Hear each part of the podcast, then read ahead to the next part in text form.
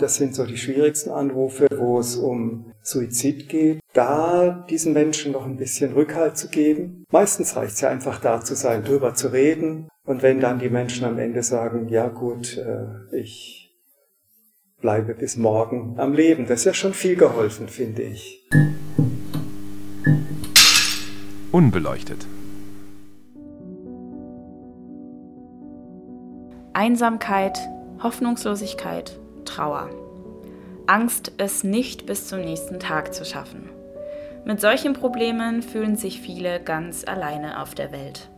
Es gibt aber eine Möglichkeit, darüber zu reden, nicht allein zu sein, Rückhalt und Unterstützung zu bekommen. Das Ganze auch noch kostenlos, anonym und rund um die Uhr. Die Telefonseelsorge. Man kann sich ja gar nicht vorstellen, wie es ist, auf der anderen Seite des Hörers zu sitzen.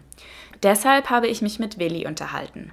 Neun Jahre inklusive einem Jahr Ausbildung ist er schon bei der Telefonseelsorge. Ehrenamtlich, versteht sich. Äh, sonst könnte man das ja gar nicht machen. Wir haben ja äh, Leitung 24 Stunden am Tag, jeden Tag. Und da müssen, müssen schon viele Menschen zusammenkommen und das geht nur mit Ehrenamtlichen. Da gibt's erstmal Selbsterfahrung auch, um sich selber besser kennenzulernen. Dann gibt es äh, theoretische Informationen, so über Gesprächsführung, aber dann auch, und das am Ende, bevor man wirklich dann selbstständig ans Telefon kann, Hospitation. Das heißt, man sitzt mit jemandem zusammen, der das schon länger macht, hört erstmal zu und dann probiert man selber aus. Das ist immer die spannendste Stelle. Alleine dann da am Telefon zu sitzen und das Gespräch zu führen. Die ersten Male, wo ich es dann alleine gemacht habe, nach dem Ende der äh, Ausbildung, so die ersten Male, oh, was kommt jetzt? Überfordert mich das? Schaffe ich das? Aber es hat sich ja als ganz gut herausgestellt. Mittlerweile ist Willi ein alter Hase, was die Gespräche angeht. Ich komme da in die Dienststelle, mache mir einen Tee, grundsätzlich immer, um was vor mir stehen zu haben, um keinen trockenen Mund zu bekommen, also immer was zum Trinken da, melde mich an und gehe in die Leitung und dann klingelt's schon. Und das gibt dann äh, zehn Minuten vielleicht nur oder äh, 30 Minuten, eine Stunde Gespräch und wenn das vorbei ist, dann mache ich eine kurze Pause, vielleicht trinkt noch was oder so und dann geht's auch schon in die nächste, Schlag auf Schlag. Zu unserer Arbeit gehört äh, sechsmal eine Nachtschicht im Jahr. Das heißt also, jeden zweiten Monat mache ich eine Nachtschicht. Die geht dann von 23 Uhr bis 7 Uhr morgens. Und das natürlich besonders spannend. So alleine in einem großen Haus und äh, ringsherum ist alles dunkel und ich mache mir dann die Vorhänge zu und eine Kerze an und schaue, dass es stimmungsvoll wird und dann kann es losgehen. Spannend nennt es Willi, doch es ist klar. In der Nacht kommen oft die schwierigen Anrufe. Willi erzählt mir von einem Gespräch, an das er sich besonders gut erinnern kann. Der hatte dann eine Liste von Personen, die ansprechbar waren, die ihm gesagt hatten, der Therapeut oder ein Seelsorger, hier, ähm, wenn es schwierig wird, ruf mich doch an. Aber nachts um zwei ist die Hürde hoch, jemanden aus dem Bett zu klingeln, dann zu hören, hier kann ich ja anrufen, ohne ein schlechtes Gewissen zu haben und nach einer Stunde oder zwei das Gefühl zu haben, ja, ich schaff's bis morgen früh, wenn ich wieder den und den erreichen kann. Also das war ein konkreter Fall, und das ist so das, was ein schönes Ergebnis da ist oder auch ein schönes Erlebnis, helfen zu können. Anonymität und das Gefühl, hier niemandem zur Last zu fallen, ist oft der Grund, warum Menschen sich den Mitarbeitenden wie Willi öffnen und einem Fremden ihre Geheimnisse und Sorgen gerne anvertrauen. Vor allem Menschen mit psychischen Beeinträchtigungen.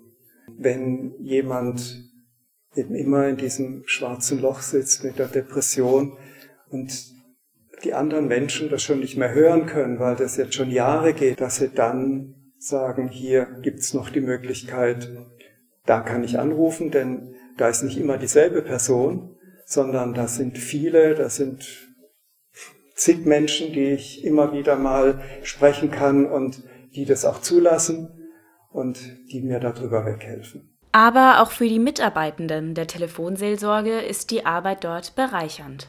Etwas, was ich dabei gelernt habe, ist, dass es immer noch Menschen gibt, denen es viel schlechter geht als mir. Also wenn es dann mal nicht so gut steht, zu wissen äh, oder beim Telefon zu merken, ja, also so viel Leid, das habe ich ja noch nie erlebt.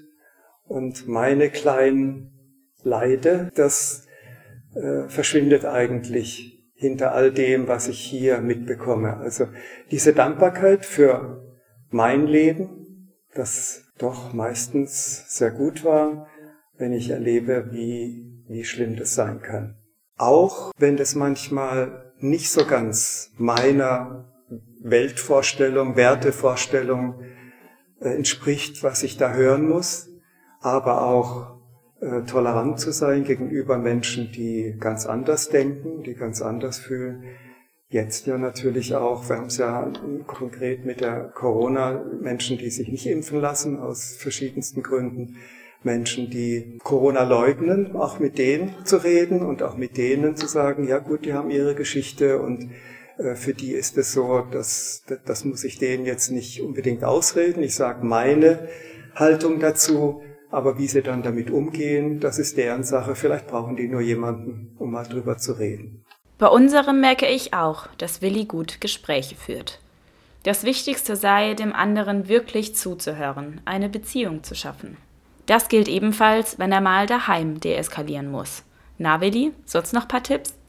Also mehr in Ich-Botschaften, mehr von sich zu sprechen, von seinen eigenen Gefühlen, Bedürfnissen und möglichst nicht in Vorwürfen. So was ja passiert, gerade in Beziehungen, dass einen irgendwas wütend macht und dann lässt man das an dem anderen raus und droht, beschimpft, solche Dinge wegzulassen. Sondern ich habe gemerkt, wenn ich mehr von mir spreche und dem, was meine Bedürfnisse und Gefühle sind, da ist der andere eher bereit, darauf einzugehen, als wenn ich Vorwürfe mache. Dankbarkeit fühlen, Toleranz und Empathie lernen. Das nimmt Willi von seiner Arbeit nach Hause mit. Und zwar nur das. Die Last der Gespräche muss Willi nicht alleine tragen. Da gibt's natürlich einmal im Monat eine Supervisionssitzung, so in der Gruppe. Da sind zehn, zwölf Mitarbeiter dabei und ein professioneller Supervisor oder Supervisorin sind dort. Und äh, das ist natürlich ganz wichtig all das aufzuarbeiten, was vielleicht noch hängen geblieben ist. Und das, glaube ich, ist mit das Wichtigste dabei, alles zu verarbeiten, um wieder unvoreingenommen das nächsten Gespräche zu führen und zu wissen, ah ja, vielleicht kann ich es jetzt was, kann ich mal anders machen, damit so läuft, wie ich es mir vorstelle, oder zu sehen, wie machen es denn die anderen. Das unterstützt einen bei der Arbeit. Aber die Telefonseelsorge ist für Willi nicht nur Arbeit. Sie ist eine Gemeinschaft. Die war ihm auch besonders wichtig. Gemeinschaft erleben und Menschen helfen. Mein Schlusswort gebe ich Willi. Er appelliert, das Angebot der Telefonseelsorge unbedingt anzunehmen, bei großen und kleinen Sorgen. Und wenn man auch zur Gemeinschaft der Telefonseelsorge gehören möchte, den Schritt zur anderen Seite des Hörers zu gehen. Vielleicht fühlt sich der eine oder andere, die eine oder andere angesprochen. Äh, das schaue ich mir mal genauer an. Da kann man sich bei jeder Telefonseelsorge informieren, wann wieder so eine Ausbildung stattfindet, schauen, ob es das Richtige ist und würden natürlich über jeden, jede freuen, die dann auch wirklich bei uns mitarbeitet, uns unterstützt in unserer Arbeit.